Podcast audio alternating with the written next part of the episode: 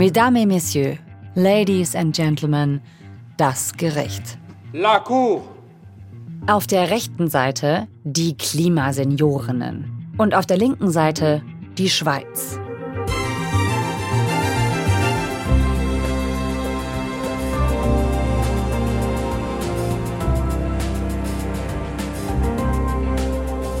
Zum ersten Mal wird eine Klimaklage vor dem Europäischen Gerichtshof für Menschenrechte verhandelt.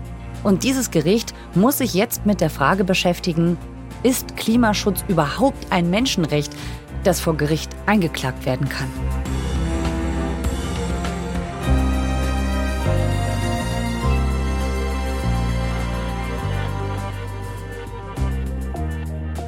Heute bei 11KM ist Claudia Kornmeier aus der ARD Rechtsredaktion in Karlsruhe.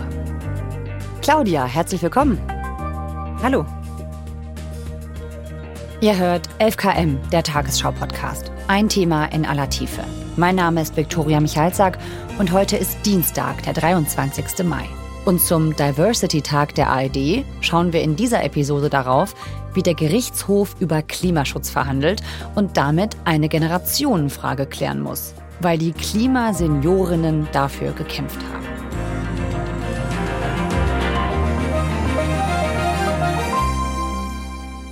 Also das ist eine spezielle Art von Protest. Sie haben nämlich eine Klage eingereicht, eine Klimaklage. Und zwar beim Europäischen Gerichtshof für Menschenrechte. Der hat seinen Sitz in Straßburg. Und deshalb sind sie auf dem Weg nach Straßburg, weil dort nämlich eine mündliche Verhandlung über ihre Klimaklage stattfinden wird. Ja, da wollen sie gemeinsam zusammen hinreisen, haben sich, kommen aus allen Ecken in der Schweiz. Also deswegen haben die sich dann in Basel am Bahnhof getroffen. Da ist so eine nach der anderen angekommen, großes Hallo im, in dieser Bahnhofshalle war das, so 20 bis 25 Klimaseniorinnen, so nennen die sich selber, plus aber auch Begleitung und tatsächlich dann, ich war jetzt da auch nicht die einzige Journalistin, die dann da war, sondern da war schon auch ein ganzer Medientrubel dabei mit einigen Kameras und Fotografen und Interviews wurden da geführt. Ähm, also das hatte alles so ein bisschen ähm, fast schon Klassenfahrtstimmung, nur eben halt ältere Frauen und nicht jüngere. We need to wake up. We need to rise up. We need to open our eyes and do it now, now, now. We need to build. Also das sind also die Klimaseniorinnen. Jetzt ja. war ich mal ganz naiv. Was ist denn eine Klimaseniorin? Also das ist der Name des Vereins, den die im Sommer 2016 gegründet haben. Ursprünglich waren das 150 Frauen und Voraussetzung, um in diesem Verein Mitglied zu werden, ist eben, dass man eine Frau ist und mindestens 64 Jahre alt. Das ist in der Schweiz so das Pensionsalter. Und warum ist das denn eigentlich die Voraussetzung für diesen Club, für die Klimaseniorinnen, dass man über 64 sein muss? Also bei diesem Verein, der hatte von Anfang an schon im Blick, dass er so eine Klimaklage einreichen wird. Und um erfolgreich klagen zu können, muss man in der Schweiz, aber auch jetzt auf europäischer Ebene besonders betroffen sein. Also es kann nicht einfach jeder wegen allem klagen. Das ist einfach so dieses Rechtssystem, um das so ein bisschen einzugrenzen, braucht man eben Klägerinnen, die besonders betroffen sind. Also die Hürde ist, es, es kann jetzt nicht jeder hingehen und sagen, naja, ich, ich finde, das ist schlecht für andere Leute, sondern es muss schon schlecht für ja. mich selber sein. Ja. Greenpeace steht hinter diesem Verein auch. Die haben den mit initiiert, unterstützen den nach wie vor auch finanziell. Und die hatten sich halt überlegt, was könnte eine aussichtsreiche Klimaklage sein. Die haben gesehen, ältere Frauen sind von Hitzeextremen durch den Klimawandel stärker betroffen als andere Bevölkerungsgruppen, also als zum Beispiel junge Frauen oder auch als zum Beispiel Männer. Deswegen haben die sich dann auf die Suche gemacht nach ähm, älteren Frauen, die bereit sind, sowas durchzuziehen. Wer ist das denn da? Äh, stell uns die doch mal vor. Ich war in einer Gruppe von älteren Frauen, die heißt Großmütterrevolution. Und uns gibt es seit etwa 13 Jahren. Und an einer solchen Tagung ist dann ein Mann von Greenpeace gekommen und hat diese Möglichkeit der Klage vorgestellt und gesagt, sie suchen jetzt natürlich Klägerinnen. Und die haben uns dann gemeldet und wurden eingeladen. Und ich habe dann später ein Telefon bekommen, wollen Sie oder willst du Co-Präsidentin werden für die deutsche Schweiz? Also eine Frau, mit der ich vor allem dort zu tun hatte und die Interviews geführt haben, das ähm, ist die Schweizerin Rosemarie Wiedler-Welti.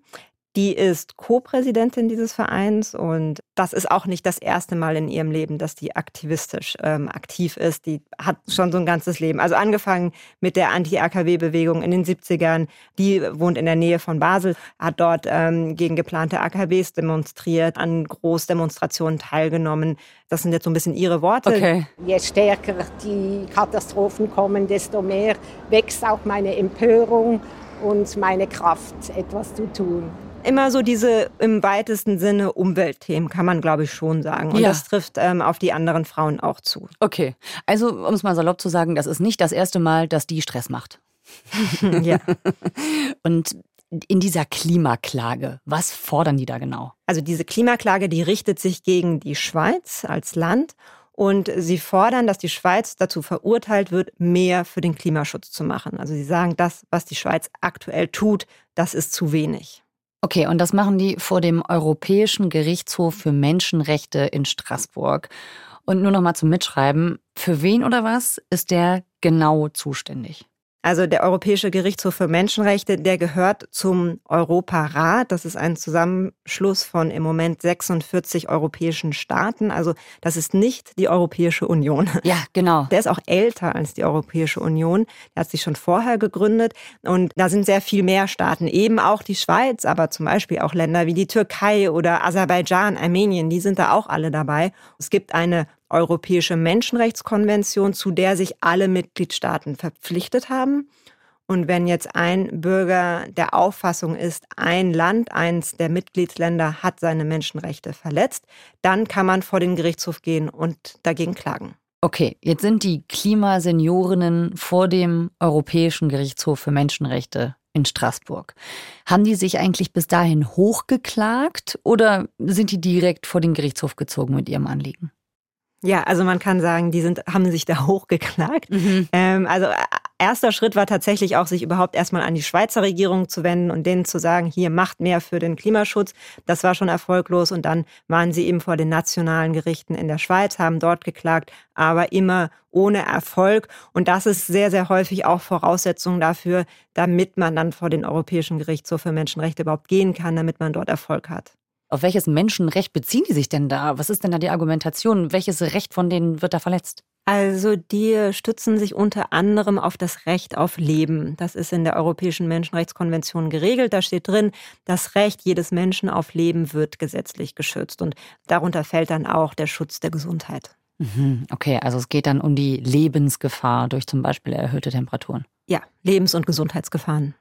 Und jetzt ist so ein bisschen die Frage, was steht da auf dem Spiel, was kann da passieren? Und warum sollte uns das eigentlich in Deutschland interessieren, wenn jemand ähm, da die Schweiz verklagt? Deutschland ist auch eines der Mitgliedsländer im Europarat. Das heißt, auch Deutschland hat sich der Europäischen äh, Konvention für Menschenrechte verpflichtet. Selbst wenn da jetzt ein Urteil rauskommt, dass die Seniorinnen Recht bekommen, dann ist das erstmal ein Urteil gegen die Schweiz. Aber das ist natürlich auch eine Interpretation, eine Auslegung der Menschenrechtskonvention, an die, wie gesagt, Deutschland auch gebunden ist. Das heißt, es gibt hier zumindest die Möglichkeit, dass hier europäische Standards für die Klimapolitik festgelegt werden, also rechtliche Standards für die Klimapolitik, an denen sich zumindest alle europäischen Staaten orientieren sollten, wenn sie nicht selber eine Verurteilung riskieren wollen. Ah, okay, das heißt, es geht um eine Grundsatzentscheidung. Dieser Fall könnte ein Vorbild werden, auch für andere Fälle, und da müsste sich dann vielleicht auch Deutschland dran halten. Eine Grundsatzentscheidung, genau eine Grundsatzentscheidung auch deshalb, weil dieser Gerichtshof sich bisher nicht mit einer Klimaklage befasst hat. Also das mhm. ist einfach das erste Mal. Also ah. wurde bisher diese Frage nicht gestellt. Die Rosemarie Villavelti hast du ja begleitet und auch ihre Mitstreiterinnen. Wie war das denn dann da vor ähm, dem Gerichtshof in Straßburg? Also wir haben die dann morgens wieder dort vor dem Gerichtshof, also vor diesem Gebäude erstmal getroffen. Da sind die dann auch wieder alle zusammen in der Gruppe dort angekommen. Und dann läuft man in dieses Gerichtsgebäude rein, der, dieser Verhandlungssaal, ähm, ein sehr großer Saal, der ist im ersten Stock, da muss man so eine Wendeltreppe hoch. Frau Bittler, kurze Frage, sind Sie aufgeregt? Ja, sehr, aber positiv. Ich freue mich auch sehr, ja, ja. Diese große Kammer, das sind 17 Richterinnen und Richter. Und das ist wie so ein Halbkreis, deren äh, Richterbank, so ein riesiger Halbkreis. Da setzen die sich dann so rum und davor stehen eben dann die Tische von einmal den Klägern und auf der anderen Seite dann die Vertreter der Regierung. Da sind vorne natürlich die Anwälte und äh, bei den Klägerinnen, da saßen die dann eben auch hinten mit dabei. Also nicht nur in dem, im Publikumsraum, sondern schon vorne an sozusagen großen offiziellen Tisch. Also große Kammer, das bedeutet ähm, juristisch, hilf mir kurz. Die große Kammer, da geht es dann um so diese ganz grundsätzlichen Sachen. Das ist überhaupt nicht so, dass da jeder Fall verhandelt wird, ganz im Gegenteil. Das ist nur für die großen Nummern quasi. Das ist schon das große Geschütz, was da aufgefahren genau, wird. Genau, so kann man das sagen, ja. Wie geht's da der Rosemarie Wittler-Welti? Ich fühle mich etwas komisch an diesem Pult, das sieht so wichtig aus.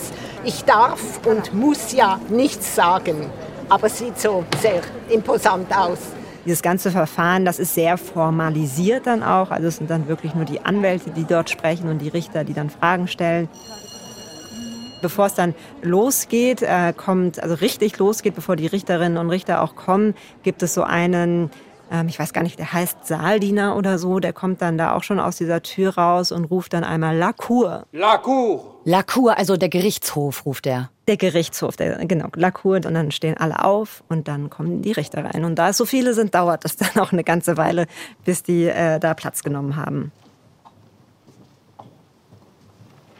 Und dann geht's also los. Erst spricht die äh, Regierung, also die, die auch erstmal ohne Frage. Also die tragen erstmal so ihre Argumente vor, dann tragen die Beschwerdeführer ihre Argumente vor und dann kommen eben die Fragen. Und ähm, vielleicht auch ganz interessant ist, ähm, das Ganze läuft auf Englisch und Französisch. Ähm, man kann sich aussuchen, welche Sprache man spricht. Und es wird in die jeweils andere Sprache übersetzt, aber nicht in noch irgendeine andere. Also es wird jetzt zum Beispiel nicht ins Deutsche übersetzt. Man muss entweder Englisch oder Französisch sprechen. Jetzt geht es ja um die Schweiz und äh, deren Klimapolitik. Da muss sie sich dann den Fragen stellen, der Richter. Was wird die denn da gefragt? Also eine Frage war zum Beispiel, die Schweiz hat so ein bisschen argumentiert, wir haben ja noch genügend Zeit, wir kriegen das alles noch hin. Gleichzeitig gibt es aber in der Schweiz einige Kantone, die schon den Klimanotstand ausgerufen haben. Judge Pastor Villanova. Merci beaucoup, euh, Madame la Présidente. Da wurde dann äh, die Regierung gefragt, wie passt das denn zusammen? Pouvez-vous expliquer, s'il vous plaît, l'apparente contradiction qui existe, me semble-t-il. Ist das nicht irgendwie ein Widerspruch? À la question de savoir s'il existe une contradiction entre l'arrêt du tribunal fédéral qui relève qu'il reste du temps der darauf geantwortet hat, der Regierungsvertreter, das war Alain Chablé. Der hat darauf relativ kurz, finde ich, geantwortet, hat gesagt, nein, das ist kein Widerspruch. Je dirais que de l'avis du gouvernement, il ne s'agit pas d'une contradiction. Wenn jetzt Kantone einen ähm, Klimanotstand ausrufen, dann ist es aber eine politische Entscheidung. Da geht es dann eben um Klimapolitik, also nicht um eine rechtliche, juristische Entscheidung, sondern um Politik. Das war so seine Antwort darauf. Die Schweiz argumentiert also so ein bisschen auf der Formebene, dass der Klimanotstand in den Kantonen in Anführungsstrichen nur Politik ist, aber eben keine juristische Frage für den Gerichtshof. Und was sagen die Klimaseniorinnen vor Gericht dazu? Judge Bertson. Thank you very much, Madam President. Also auch an die haben sich eine ganze Reihe von Fragen gerichtet. Uh, this is probably a rather provocative question that I now ask, but, but uh, we are somehow at the court, core when it comes to the role of this institution. Auch angelehnt an dieses Argument, warum soll jetzt ein Gericht über nationale Klimapolitik urteilen? What is the legal base, the legal justification for this court in this case and within this particular area to take on this, one might argue, new task, new responsibility, carrying out this rather extensive assessment of domestic policy choices. Ist das nicht eben einfach ureigene Sache der Politik zu entscheiden, was für Klimamaßnahmen getroffen werden? The basis, uh, members of the court, is the harm and the risk of harm that derives from Switzerland's failures and the obligation to prevent, protect and correct. Und ähm, die Antwort darauf war dann, dass es hier nicht irgendwie um so eine theoretische Analyse der Schweizer Politik gehen soll, sondern ganz konkret um die Frage, inwieweit diese Politik, also diese konkreten Maßnahmen, die getroffen sind, eben die Rechte, hier das Recht auf Leben der Klägerinnen betreffen. Also eine ganz klassische juristische Prüfung. For example, if a state did not regulate the kind of chemicals that were used to clean water. Die Anwältin hatte dann als quasi so ein Gegenbeispiel genannt, wenn es jetzt hier zum Beispiel um die Regulierung von Chemikalien geht, also was für Chemikalien dürfen Unternehmen verwenden oder ins Wasser leiten. One can think of numerous examples, health and safety law, medical health, etc. Dann würde ja auch keiner anzweifeln, dass so etwas vor Gericht angegriffen werden muss, wenn hier Wasser ähm, vergiftet wird. Es geht ganz klassisch um Gesundheits- und ähm, Sicherheitsgesetze. Und deswegen sei das eben durchaus etwas, was vor Gericht auch überprüft werden kann. Judge Sieber 4. Finally, Madam President, if you allow, I would like to ask a question related to the applicant's victim status. Eine andere interessante Frage war halt dann immer wieder die danach, ist jetzt diese Gruppe der Klägerinnen wirklich besonders betroffen? In which way does the applicant's claimed standing differ from that of other vulnerable persons living in Switzerland? Oder gibt es nicht auch andere, die besonders betroffen sind? Also sei es chronisch Kranke oder Schwangere und wo soll man da die Grenze ziehen? And where do we draw the line? How does the applicant's status vary from others? Um, and where do we draw the line in relation to that? Now, the mortality risk for elderly women is significantly higher. Da hat die Anwältin dann gesagt, ja, das kann ja gut sein, dass es auch noch andere vulnerable Gruppen gibt. Ähm, das, das bezweifeln wir ja auch gar nicht. It is quite possible that others may be vulnerable. They may be vulnerable separately. Uh, and this court needs to uh, determine that question uh, in another case. Wenn die auch klagen würden, dann müsste das eben in deren Prozess überprüft werden. Aber die haben jetzt nun mal nicht geklagt, sondern hier haben eben Seniorinnen geklagt. Und dass die besonders betroffen sind, dafür habe man Gutachten vorgelegt, sowohl was allgemein diese Gruppe betrifft, als auch was jetzt die, die einzeln hier geklagt haben und was deren gesundheitliche Einschränkungen betrifft. Für mich als Nichtjuristin wirkt das erstmal irgendwie auch ein bisschen absurd. Also es ist quasi zu schlimm. Es wird darum geredet, dass es, dass es nicht nur für die Klägerinnen schlimm ist, sondern auch noch für viel mehr Menschen. Und deswegen soll es dann nicht verhandelt werden. Also es ist ja irgendwie ein bisschen verrückt, finde ich, klingt das. Äh, ja, also da sagst du auch völlig zu Recht. In der Schweiz vor den nationalen Gerichten war das ja genau auch das Problem. Deswegen haben die sich ja hier überlegt, wir suchen uns jetzt Klägerinnen, die gehören zumindest zu einer Gruppe, die besonders betroffen sind. Und Natürlich, man kann auch sagen, natürlich argumentiert die Schweiz, die ja nun mal auf der Gegenseite ist dieses Verfahrens, genau an der Stelle, was halt potenziell irgendwie so Erfolg haben könnte, weil es halt auch schon mal Erfolg hatte, dieses Argument. Ähm, aber ja, es ist jetzt nicht, es ist nicht irgendwie total einleuchtend. Was kam denn dabei raus eigentlich? Also es ist beim Europäischen Gerichtshof für Menschenrechte nicht so, dass man nach der Verhandlung klar sagen könnte, wie nachher dieses Urteil ausgeht. Dafür sind die Fragen zu abstrakt gehalten und muss ja auch vorstellen, 17 Richterinnen und Richter, die haben ja dann auch durchaus unterschiedliche Vorstellungen. Und wer sich dann nachher durchsetzt, das kann man dann nur ganz, ganz schwer ablesen. Und wie geht es jetzt weiter in dieser Verhandlung? Das ist dann tatsächlich auch nur dieser eine Vormittag. Also es ist nicht so, dass es dann, dann nochmal eine andere Verhandlung gibt oder noch einen weiteren Prozesstag gibt. Und dann wird in einigen Monaten das Urteil dazu verkündet. Und äh, vielleicht auch äh, ganz interessant noch für den Zusammenhang ist, am ähm, Nachmittag wurde noch eine andere Klimaklage gegen Frankreich verhandelt. Und nach der Sommerpause soll auch noch eine weitere, also auch immer vor dieser selben Besetzung der Großen Kammer, eine dritte Klimaklage verhandelt werden. Ich nehme an, dass dann die Entscheidungen dazu, die Urteile voraussichtlich im Anfang des kommenden Jahres und ich kann mir vorstellen, dass das dann auch alles entweder am selben Tag oder zumindest im zeitlichen Zusammenhang verkündet wird.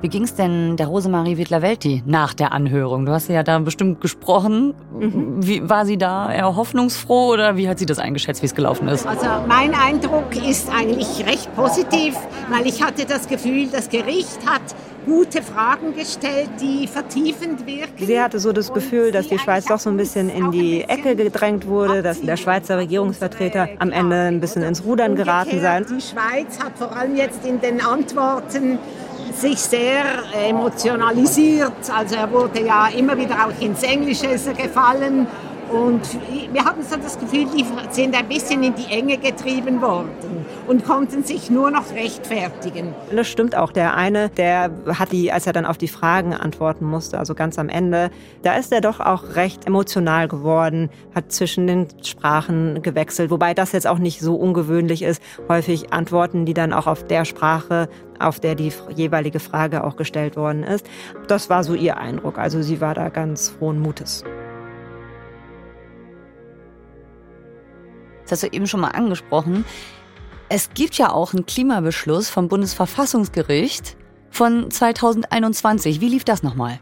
Also da hatten neun junge Menschen geklagt, ähm, Menschen, die jetzt zum Beispiel aus Familien kommen, die ähm, in der Landwirtschaft arbeiten. Einfach weil es für sie in Zukunft dann Probleme geben würde, wenn sich nicht mehr tut an der Klimapolitik. Das Bundesverfassungsgericht hat das dann gar nicht so sehr zur Voraussetzung gemacht, dass sie besonders betroffen sein müssen. Daran ist das eben an der Stelle nicht gescheitert.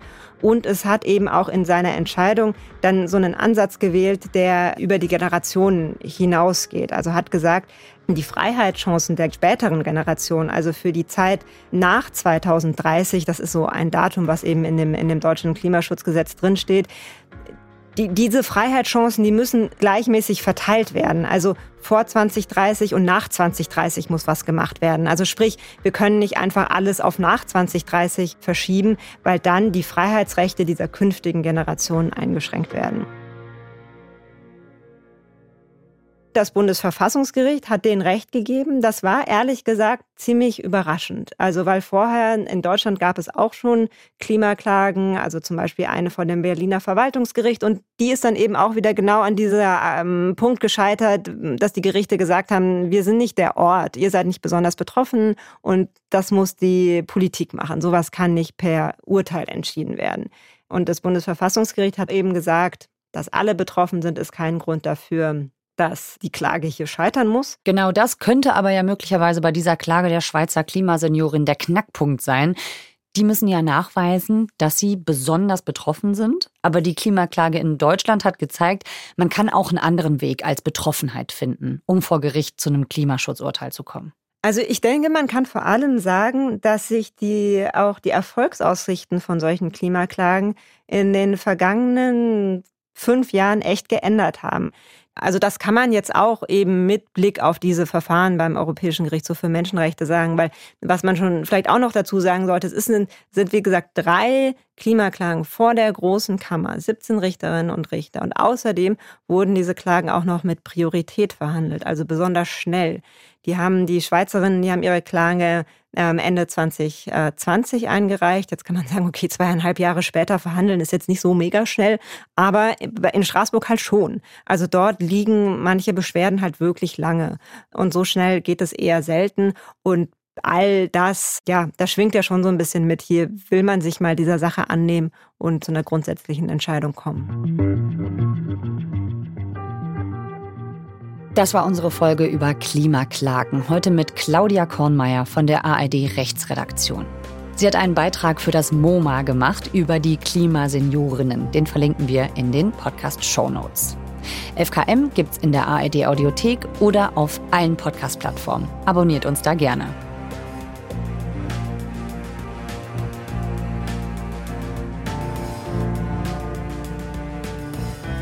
Folgenautor ist Hans-Christoph Böhringer. Mitgearbeitet haben Hannes Kunz, Sandro Schröder und Mira Sophie Potten. Produktion Konrad Winkler, Gerhard Wiechow und Simon Schuling. Redaktionsleitung Lena Gürtler und Fumiko Lipp. 11KM ist eine Produktion von BR24 und NDR Info. Mein Name ist Viktoria Michalzack. Wir hören uns morgen wieder. Tschüss. Passend zum Thema Klima möchte ich euch am Ende noch einen Nachhaltigkeitspodcast empfehlen. Besser Leben von Bayern 1 mit den beiden Hosts Melita Warlam und Alexander Dalmus. Bei den beiden geht es um die kleinen Dinge, mit denen wir im Alltag ein bisschen umweltbewusster leben können. In jeder Folge mit dem nachhaltigen Aha-Effekt. Ein nachhaltiges Hallo von Besser Leben, dem Umweltschutz-Podcast von Bayern 1. Ich bin Melita Wahlam. Und ich bin Alexander Dalmus und zusammen sprechen wir über viele Fragen, die vielleicht auch für euch wichtig sind. Ist Wildfang besser als Zuchtfisch? Warum ist es eigentlich nicht sinnvoll, Palmöl zu boykottieren? Und warum fällt ausgerechnet schwarzes Plastik aus dem Recycling? Wir wollen zeigen, dass es eigentlich gar nicht so kompliziert ist, nachhaltig und damit ja auch ein bisschen besser zu leben. Der kleine Wissensvorsprung, der gibt euch hoffentlich den Kick im Alltag. Ja, und sogar kleine Veränderungen können wirklich erstaunlich effektiv sein. Das ist sozusagen die DNA von Besser Leben. Kostenlos zum Download in der ARD Audiothek. Wenn es euch gefällt, lasst uns gerne ein Abo da und empfehlt uns weiter. Wir hören uns.